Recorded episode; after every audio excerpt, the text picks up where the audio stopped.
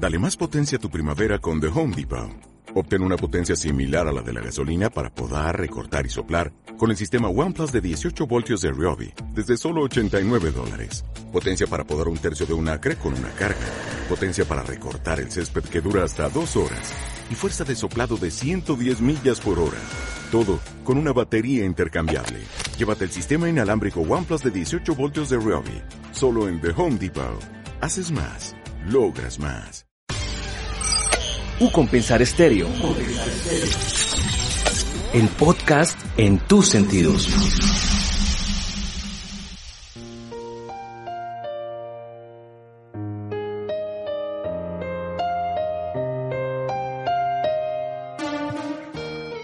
Diez veintiuno, yo lo escuché a usted con música de diciembre, lo escuché con muchas cosas más, Fabián, y yo juré que íbamos a arrancar hoy Vamos. diciendo llegó diciembre, aquí Vamos estamos. despacito, vamos despacito, Andrés, no me, no me, no me, no me afane diciembre, que es que usted ya viene con diciembre como desde octubre. No, pero es que yo ya tengo la, la cuenta de la red de radio, eso no ha hecho sino llegar hoy mensajes de que por fin llegó diciembre, que ahora sí, y, y yo dije, no, ahorita arrancamos su compensar la radio y venimos con diciembre. Bueno, Fabián, como todos los miércoles, estamos acá, listos, acompañando con la mejor información, con los mejores invitados. Sí. Hemos hablado de cultura desde la Biblioteca Virgilio Barco, hemos hablado de distintas agrupaciones musicales nacionales e internacionales y hoy le propongo que hablemos de teatro. ¿Qué le parece? Me parece un muy buen plan, un plan que por temas de pandemia, desde la situación de lo que había pasado, pues como que entró en pausa y en suspenso las- lastimosamente. Pero Como que ha sido el sector más golpeado. Sí, señor, y de los que más han, en cierto modo, pues peleado, digámoslo así, o discutido por el tema de, de disponibilidad, de ocupación, de poder abrir más espacios para que la gente pues vaya a, esta- a estas obras de teatro y que realmente es un elemento para poder cultivar también a nivel intelectual, para poder compartir, para distensionarse. Es un tema bien interesante el tema del teatro y pues es algo que es necesario y que también me parece muy chévere que tengamos todo este contenido acá en la emisora de U Compensar Bueno, Estéreo. ¿quién es nuestro invitado hoy? Tenemos a el director, actor, director de arte de esta Me obra. he dicho, se mueven todos los escenarios hace- ahí en todo lado. El todero, el señor Sergio Murillo. Sergio, bienvenido a U Compensar Estéreo y la radio en tus sentidos. ¿Cómo está? Gracias, muy buenos días. Pues estoy muy bien, muy feliz de estar aquí compartiendo con ustedes. Bueno, Sergio, empecemos hablando de, de esa etapa de crisis, empecemos hablando como que el sector más golpeado y que empieza a reabrir. ¿Cómo les fue a ustedes en esa etapa de pandemia? Pues fue un momento muy complejo de pausar todo, de quedarnos literalmente sin trabajo, eh, pero también con una potencia creativa bastante grande desde la agrupación, mucho silencio, mucha creatividad y esperando el momento que se reabriera todo esto para poder seguir creando. Y eso fue lo que sucedió con nosotros, como un momento casi de meditación y de concentración en lo artístico para poder ahorita tener esta maravillosa obra que es El pájaro de fuego, que nace justamente en tiempos de confinamiento. Y nos y encontramos ese cuento ruso que se llama El pájaro de fuego, que es un cuento popular ruso, y nos hablaba justamente de esas de esas dificultades que tenemos que pasar para volver a renacer.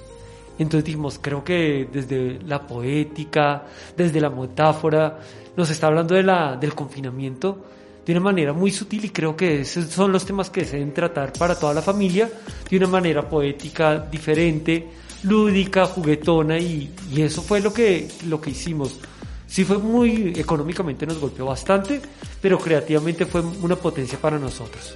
Y en ese momento de, de la pandemia, a nivel realmente, digamos, de quedarse, como usted dice, sin trabajo, ¿qué hicieron? ¿Qué hizo todo el grupo de teatro? O sea, realmente, no sé, rebuscarse de alguna otra manera. ¿Cuál fue esa manera para poder sobrevivir la pandemia? La verdad fue muy difícil. Me van a hacer llorar ustedes, no Pero es que ustedes no. Miren, yo tengo gratitud con muchos colegas y amigos que nos dieron la mano. Literalmente, económicamente, nos, nos brindaron dinero para poder sobrellevar esta crisis. Gente de afuera, de grupos de teatro del exterior que tienen otro tipo de financiamiento, nos mandaron recursos económicos. Y creo que si no hubiera sido por la solidaridad de la gente de afuera y también de acá que tenían más posibilidades, hubiera sido muy difícil existir y resistir. Eh, también, por fortuna, hubo convocatorias del Instituto Distrital de las Artes y por nuestro trabajo tuvimos la fortuna de ganar algunos de los premios y eso también nos ayudó a continuar nuestra labor. Creo que nosotros paramos como más hasta agosto y de agosto para final de año estuvimos totalmente activos. Eh, estrenamos obra el, el Jay Totol, una obra de mediano formato que pudimos estrenarlo virtualmente y este año ya lo pudimos estrenar presencialmente, entonces fue una gran alegría. Sergio, ¿cómo ya, ya metámonos en la hora del pájaro amarillo un poco, del pájaro, perdón, del pájaro de fuego. del pájaro picón. Del pájaro picón, sí, estaba, estaba en otra, en otra línea. Del pájaro de fuego. Eh, saliéndonos ya de ese tema de pandemia que, que la verdad sí fue muy duro y, y demás. ¿Y cómo se da esta fusión de danza, títeres y de todo ese montaje que, que, que proponen ustedes? Bueno, la idea justamente, nosotros somos el Baúl de la Fantasía, una compañía de teatro de títeres principalmente, pero siempre buscando como los límites, las fronteras y los intercambios con otras artes y con otras artes escénicas. En esta oportunidad nos dimos la como la, la, oportunidad de reflexionar sobre cómo sería la relación de lo material con el movimiento y en este caso con la danza. Entonces comenzamos a crear un lenguaje común de cómo puede ser el títere, la materia y el movimiento, el movimiento danzado y cómo generar una unidad estética entre el teatro de títeres, el teatro y la danza. Y esa fue la, la gran aventura en la que nos metimos. Ahí estuvo la compañera Jamie Howard, que es la directora de danza de esta obra, y fue un proceso de unos cuatro o cinco meses de estar dialogando y discutiendo y sobre todo moviendo el cuerpo y las materias para poder entender cómo iba a ser ese proceso creativo. Y es algo que yo, no digo que no existe en Colombia, pero es algo que yo no he visto en Colombia ni en muchas partes de Latinoamérica. Entonces creo que es una idea innovadora en cuanto al teatro de títeres, innovadora también para la danza y el movimiento en Colombia y también es un, una, una, oportunidad para ver obras para te de teatro infantil. Sobre todo porque me parece, y perdón Fabián que me le, me le atravieso ahí en la, en la pregunta que, que venía, porque es como conectarse con, con los jóvenes, es como traer ese nuevo público también a este tipo de propuestas y revivirle un poco a los adultos esa etapa de infancia o no. Total, nuestras obras buscamos generar como distintas capas de lenguaje, cosa que si va un niño pequeñito lo disfrute y se lo goce, si va un niño más grande también, y si van los adultos y los jóvenes también lo puedan disfrutar.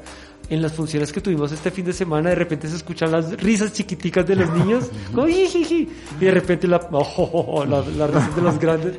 Entonces era muy rico como impactar eh, a todo el público, que el teatro es para todos y todas y todos podemos vivir una experiencia extra cotidiana donde nos salimos de la rutina, nos salimos del tiempo y del ritmo que vivimos para entrar en otra realidad que nos permite disfrutar de nuestros paisajes interiores, ¿no? Disfrutar un momento diferente, un momento de compartir con el extraño que está a mi lado. Y es un acto de fe, ¿no? Es un acto de fe el teatro donde nos disponemos a, a jugar con el que está ahí al frente. Y eso ha sido el pájaro de fuego un poco. Y en esta trasegar, en esta trayectoria que tiene el baúl de la fantasía con el tema, digamos que enfocado un poco en el tema de títeres, me nacen much, dos curiosidades que van de la misma y es de dónde sale esa unión esa, digamos que el, la unión de fuerzas y de personas para decir, oiga, vamos por los títeres y cómo es ese apoyo y ese manejo, digamos que el, público, la recepción del público a nivel de Colombia de, de estas obras eh, de títeres. Bueno, eh, nuestro, nuestra compañía la lideramos Magdalena Rodríguez, que es mi madre y es una pionera del teatro de títeres en Colombia, con 55 años de trayectoria artística. Y yo, Sergio Murillo, somos las, las cabezas de, de la agrupación. Y para este proyecto invitamos una serie de personas de alta calidad artística en distintas áreas, eh, comenzando con Jamie Howard, que es la directora de danza de este proyecto con la que fue con quien comenzamos a discutir la idea de, de relacionar los títeres con la danza. También está Gabriela Pardo, que es otra bailarina de excelente calidades artísticas, que ha viajado muchísimo representante del país en distintos festivales. Está Juana Maya, un actor buenísimo. Alejandra Castañeda, que es, fue nuestra asesora en pedagogía para primera infancia y también hizo poesías, que la idea también era relacionarlo con, con la poesía, ¿no? Eh, Mercedes Pardo, que es una vestuarista de una trayectoria increíble y con la que hemos trabajado ya en distintas oportunidades. Juan Manuel Convariza, maestro de la SAP y mascarero experto, uno de los maestros de la máscara en Colombia. Entonces hicimos un equipo muy diverso, pero generando una unidad estética y un universo muy particular, como que uno se mete en un universo y es un universo único, muy condensado. También trabajamos con Hernán, Hernán, ay se me olvida el apellido ahorita, Hernán Londoño Gil, que es uno de los músicos más importantes de música para la infancia aquí en Colombia, que ha trabajado con Bosque Encantado, compositor, y, él hizo la música especialmente para la obra. En la pandemia nos redescubrimos, nos reinventamos, nos reanalizamos y tenemos otra actitud después de todo este entorno. Pero aquí viene una inquietud y es eh, un poco en el trasegar eh, ya de años, eh, porque soy uno de los que le gusta ir a teatro y, y, estar en esa faceta. No nos falta educación con los jóvenes para sensibilizarlos con el arte y como llevarlos a este tipo de actividades. Lo digo porque cuando mi hijo estaba pequeño, más o menos cuatro años, cinco años, lo llevé a una primera función en el Teatro Nacional. Y eso llevó a que él se sensibilizara con el teatro y me reclama cada año que por lo menos una vez lo lleve a teatro. Pero no veo yo esa cultura en los más jóvenes. Por ejemplo, él en el colegio me dice, ninguno va. Y tampoco llevan teatro a los colegios. Y tampoco llevan teatro, que a nosotros sí nos tocó por lo menos el, el que llegara el teatro al colegio. Total, total. Yo creo que sí es un, un reto de las políticas públicas de generar más espacios para la cultura. Por ejemplo, uno ve programas culturales en España y en México donde es obligación que los colegios lleven teatro. Y hay programas, convocatorias, todo por convocatoria igual, pero existe el programa donde todos los colegios tienen programación, mínimo una vez al año tienen que tener alguna actividad artística. Y eso, si fuera una política pública, la Secretaría de Educación, impactaríamos muchísimo a la infancia, a la juventud y seguramente habría una transformación social también. Yo creo que el arte sí transforma, nos cambia la manera de percibir la realidad y nos genera, nos estimula otros sentidos que desconocemos. Yo lo, yo sí creo totalmente en eso. Y creo que poco a poco se han venido haciendo algunos pasos desde la Secretaría de Cultura, la creación del IDARTES. Creo que ha sido muy importante para la transformación de la visión del arte que no solamente es apoyarlo, sino disfrutarlo. Si nos vamos a, teatro no para apoyarlo, sino vamos al teatro para vivir una experiencia extra cotidiana, una experiencia que va a ser conmovedora y que nos va a transformar, así sea un poquito, así sea los, la hora que estuvimos ahí, nos transformó eso y seguramente va a quedar en el inconsciente y en el consciente de cada uno de nosotros tener esa experiencia. Y creo que nosotros como agrupación, como el baúl de la fantasía, eh, como especialistas en arte para la infancia. Creo que hemos sido unos de los formadores de público a nivel distrital. Creo que gente que no, ya yo que me, sentía joven hasta hace poquito y hace poco un chico ya pues de 25 años me dijo, ay, yo te vi cuando era niño. Yo quedé como, ay, ¿cuántos años tengo, por Dios? ¿Qué pasó? ¿Qué pasó? Ahí donde me empecé a sentir ya avanzado. Claro, pero también comencé a decir, caramba, sí hemos recorrido un camino y sí ha impactado. Incluso era de otra ciudad, era de Tunja. Me dijo, yo te vi de niño en funciones en el Festival de la Cultura de Tunja. Claro, en el 2008, 2005. Entonces fue como muy grato saber que uno también desde su quehacer estimula la formación de público, pero sí, estamos muy atrasados a comparación de países como Argentina, México, España, incluso Brasil, que tienen políticas muy interesantes en cuanto a la unión de empresa privada y pública. Claro. Eso sí nos lleva a la delantera. Y en, sabemos que en este momento la, la, obra que están presentando, El pájaro de fuego, también nace de una beca, de una convocatoria de IDARTES. Aparte de esas becas y de esos apoyos, ¿Cómo, de, dónde, ¿De dónde salen los recursos para, para todas estas obras? Eh, ¿En estos momentos o antes? No, no creo que cambie la respuesta tampoco. Sí, no mucho, no, tampoco mucho. Digamos, sí es una fortuna tener los estímulos, tanto distritales como nacionales, porque son los que nos permiten crear eh, sin embargo, hacemos con la compañía una gestión increíble, siempre estamos golpeando puertas de instituciones privadas, de cajas de compensación, de colegios, que es lo más difícil. Eh, y también hacemos una circulación muy importante por festivales a nivel nacional, distrital e internacional. Entonces los recursos para la compañía vienen de distintos lados, de a poquitos, pero vienen de distintos lados y es lo que nos permite seguir existiendo y poder seguir creando y compartiendo con, la, con el público estas creaciones tan potentes y poéticas. ¿Cómo fue ese contacto con el público ahora que estuvieron el 28 de noviembre en esa primera función y que le da uno como el termómetro de lo que va a ser la del 4, ya en el Teatro Jorge Luis Gaitán? ¿Cómo sienten ustedes al público en, esta, en este nuevo contacto? Bueno, para mí era como toda una expectativa porque por lo general buscamos hacer una, en general los artistas que hacen arte para la infancia, queremos hacer un arte muy figurativo y muy explícito para la infancia. Y desde la compañía nos hemos dado la, la pela, por decirlo de alguna manera coloquial, de hacer un arte un poco más complejo y un poco más abstracto que ellos también puedan imaginar, que no tengamos que darle todo masticado a los niños, sino que ellos también tengan la posibilidad de reflexionar, sentir y experimentar, incluso inventar lo que está pasando en escena. Entonces, la danza, por lo general, también tiene como una cuarta pared que no permite que se relacione mucho con el público, es un poco más abstracto que el teatro.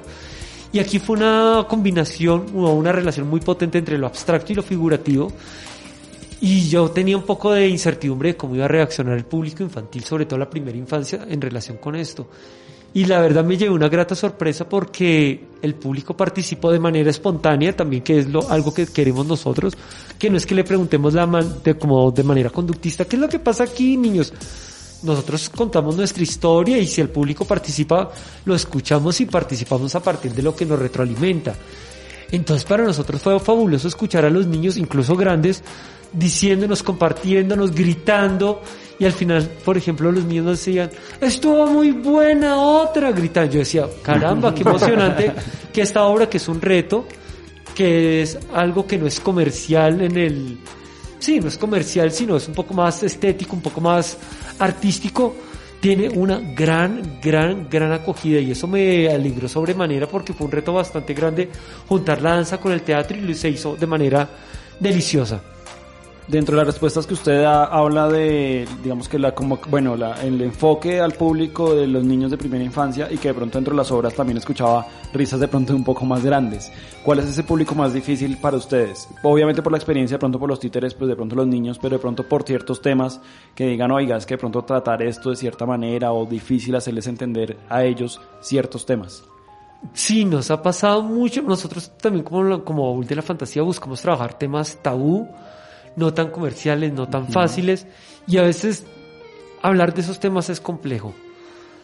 Por ejemplo, tenemos Hasta cuando Francisca, que es una obra que habla sobre la muerte, cómo hablarle de la, muerte a los niños. Y lo hacemos de una manera muy poética y muy potente y hemos circulado en muchos festivales, pero hay veces que uno va, a un colegio y, pero, pero ¿cómo se le va a hablar a los niños de la muerte? La muerte es parte de la vida y es un hecho inevitable y creo que todos aquí nos vamos a morir en algún momento. Entonces, son temas que nos parecen pertinentes para tratar. Igual la literatura infantil está llena de esos libros, pero a veces para el teatro es como que se timbran. O por ejemplo tenemos Valentín y la sombra, que es una obra muy sutil y poética de la dramaturga mexicana Verónica Maldonado, que habla de, de cómo hablar en situaciones de abuso. Y hemos estado en muchos festivales con gran acogida, pero venderle y circularle en colegios es como, ay, pero aquí no pasa eso. No, no, no, ¿cómo le vamos a hablar de eso a los niños? Hay colegios muy valientes que nos han llevado y nos han vuelto a llevar porque ven el impacto de la obra y dicen, caramba, qué maravilla tener obras no solamente que entretengan, sino que conmuevan y que hablen de temas pertinentes. Entonces creo que eso es importante. Hablemos un poco de ese proceso de montaje, ¿cómo, cómo es?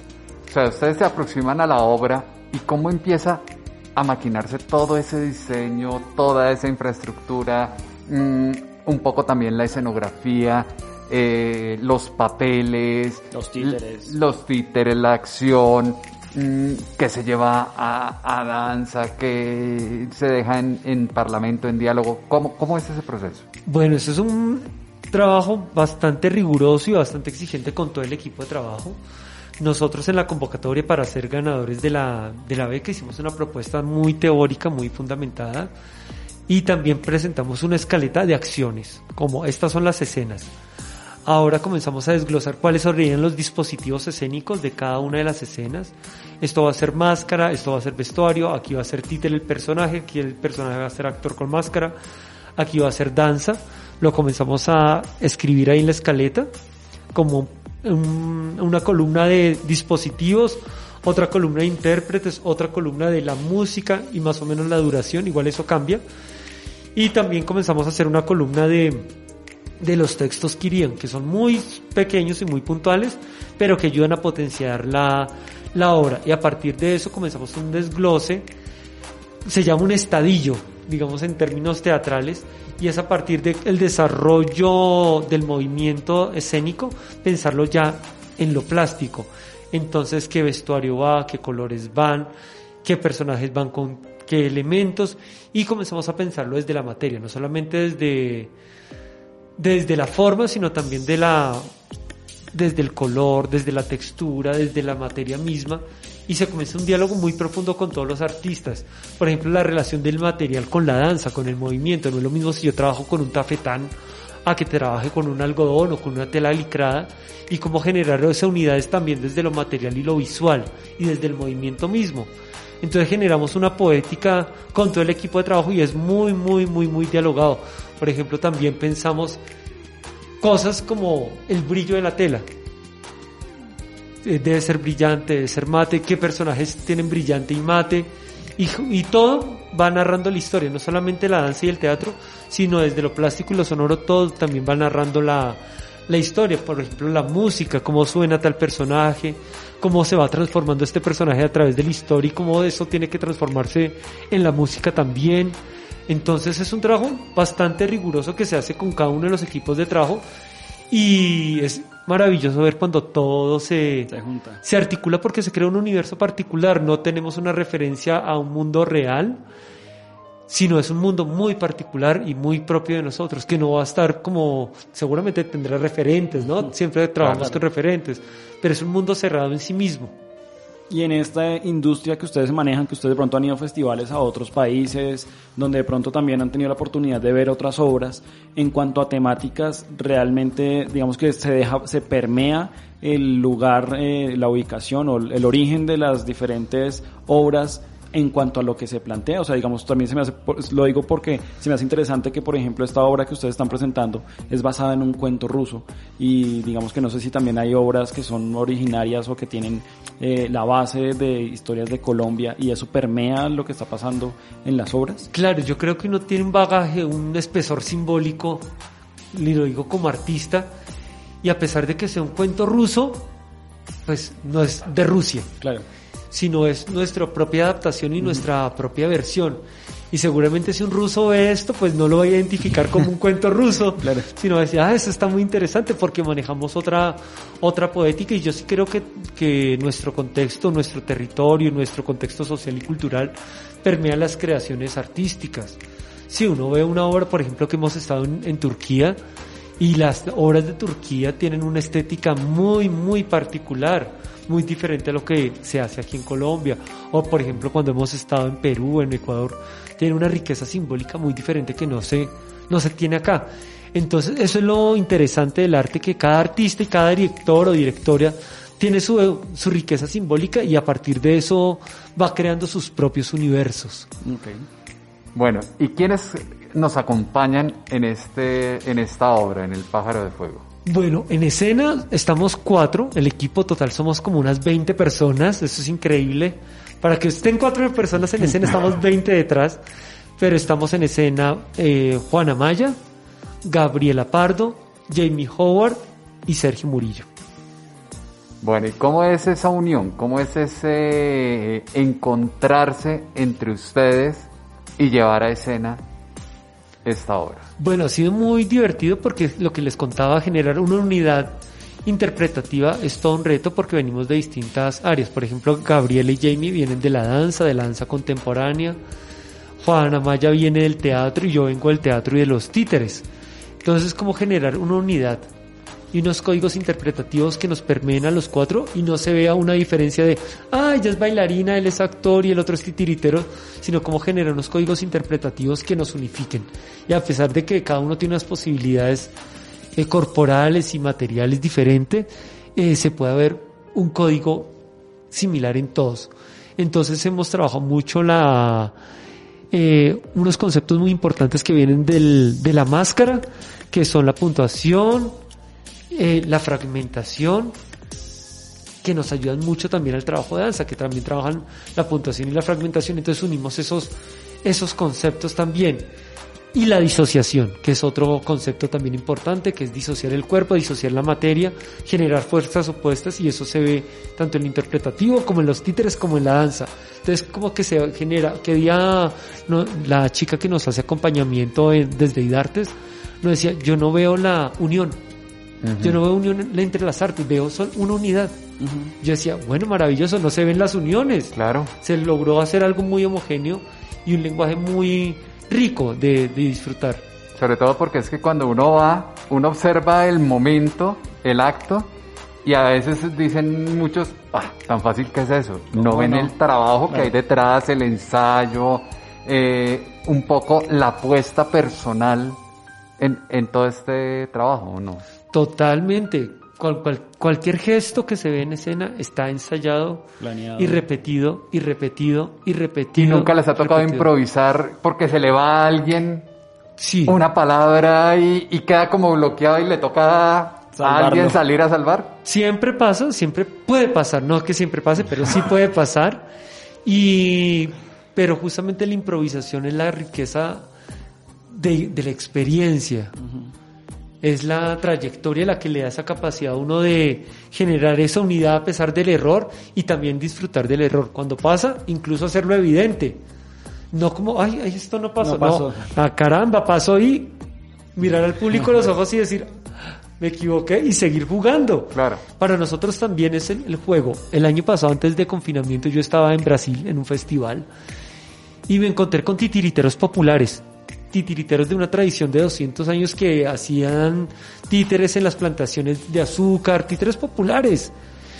Y me encantó mucho porque yo les, les preguntaba si ellos eran titiriteros y ellos me dijeron, no, nosotros no somos titiriteros, somos brincantes. Y brincantes, brincanchi es jugador. Yo decía, son jugadores. Y ese concepto me gustó porque es una disposición diferente en la escena, porque no es como, mírenme tan lindo lo que hago yo, sino, miren, vamos a jugar con ustedes.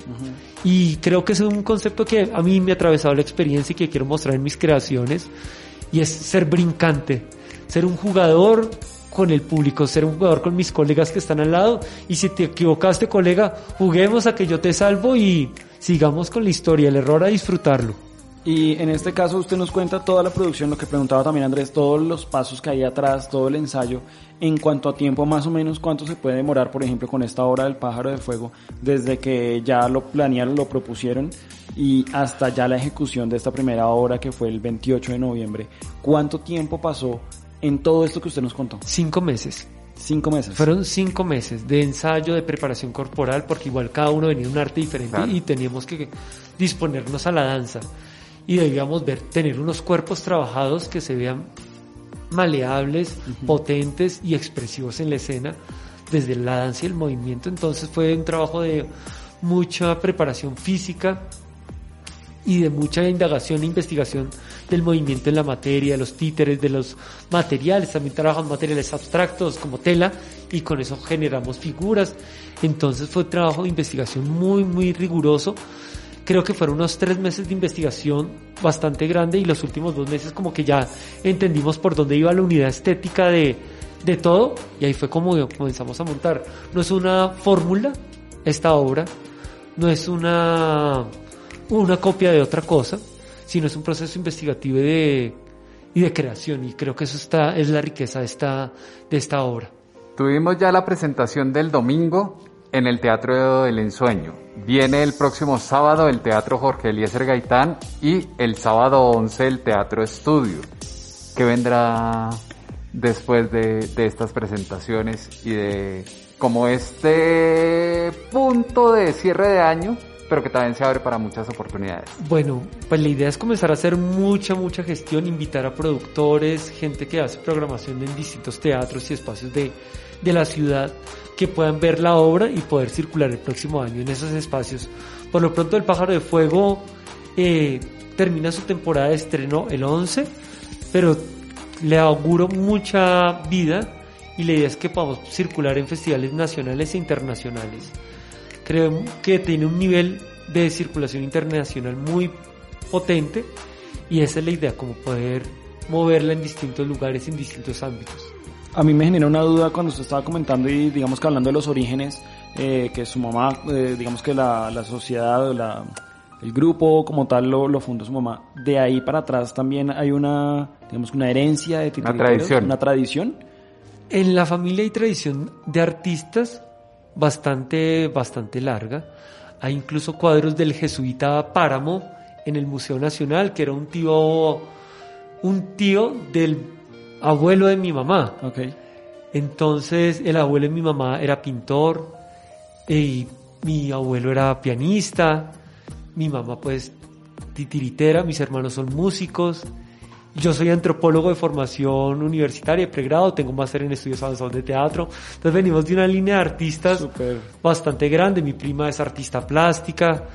Entonces sí, venimos de una tradición artística muy... Tienen como esa sensibilidad artística en, en, la, en la piel y digamos que también por eso mismo esto que plantean y esto que siguen avanzando. Total, total, sí.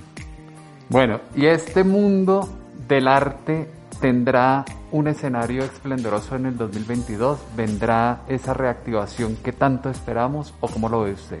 Pues esperamos que las personas a cargo de las políticas públicas del país y nos permitan el diálogo con ellas para entender qué es lo que necesita el sector, qué es lo que necesita la sociedad y poder generar políticas coherentes a las necesidades tanto de artistas como, como sociales y nos permitan seguir creando y inventando este mundo de maneras diferentes, generando diversidad, generando distintos modos de acercarnos a la realidad y esperemos que se pueda dar ese diálogo y que las políticas públicas crezcan a favor del arte, la cultura. Hay países que, que lo han hecho y se ve en lo social. Uno ve Europa, el mismo México, uno ve la riqueza cultural de México y es una cosa asombrosa. Entonces esperemos que se tenga en cuenta la voz del artista, de los artistas, no solamente el teatro, sino en general, para generar políticas contundentes y el arte sea una potencia, que ya lo es, pero que sea una potencia mucho más grande. Todas las obras artísticas tienen un mensaje, siempre tienen un trasfondo. ¿Qué es lo que ustedes quieren dejar con el pájaro de fuego? Mm. Yo, digamos, no quisiera dejar moraleja. Ok. Pero sí, digamos, la idea es la capacidad de, de renacer ante las dificultades. Esa es como la ideología de fondo, okay. sin dejarlo explícito, que también la gente pueda imaginar un poco que, de qué se trata. Que la vida sigue, que la vida continúe y que hay un mañana. Exactamente. Pues eh, queremos que le extienda invitación a todos nuestros oyentes para que los acompañen este 4, este 11 de diciembre, para que no se pierdan esta obra que, como usted lo dice, empieza a mover y a reanimar ese continuar y esa vida que sigue adelante. Sí, perfecto. De vez en vez resuena un aleteo en lo profundo del corazón. Repica y enciende vuelo, un deseo de liberación. Bienvenidos, bienvenidas a todos, a todas a estas funciones de estreno de El pájaro de fuego. Este 11 y 4 de diciembre estaremos en unos teatros maravillosos, muy importantes para la ciudad. El 4 de diciembre a las 11 y 3 de la tarde en el Jorge Eliezer Gaitán. Entrada libre. Y el 11 estaremos cerrando con broche de oro en el Teatro Mayor Julio Mario Santo Domingo. Las funciones son a las 11 y a las 5 de la tarde. Entonces a disfrutar en familia, desen este regalo que no hay mejor regalo que una, de, que una experiencia estética estática en el sentido de éxtasis y que disfruten de el arte del pájaro de fuego que ha sido una creación muy importante para, para la ciudad. Pues Sergio, muchísimas gracias por habernos acompañado, por haber eh, venido a contarnos del arte y a darnos esa luz de esperanza de esa Colombia que tanto necesitamos, unida, como usted lo dice, desde el arte sensibilizándose y viendo cómo nos transformamos y cómo cambiamos. Muchas gracias a ustedes por la invitación, gracias por esta acogida, por sus preguntas tan, tan bellas y tan pertinentes. Bueno, don Fabián. Ahí está Andrés, esta invitación que extendemos acá desde la emisora de Ucompensar Estéreo para que vayan a ver esta obra de El Pájaro de Fuego. El Pájaro de Fuego, Sí, eso le iba a señor, decir. de la empresa del Baúl de la Fantasía. Eh, también redes sociales tienen para que los sigan, para que Claro. estén pendientes. Claro que sí, en Instagram estamos como arroba baúl fantasía, en Facebook nos pueden conseguir como baúl de la fantasía y en Twitter pueden buscarnos como baúl news y nuestra página web www.baulfantasia.com. Ahí Bueno, está. Ya saben, no se pueden perder esta oportunidad de ir a ver buena cultura, buen teatro en nuestro país. Seguimos con un compensar estéreo eh, aquí, la radio.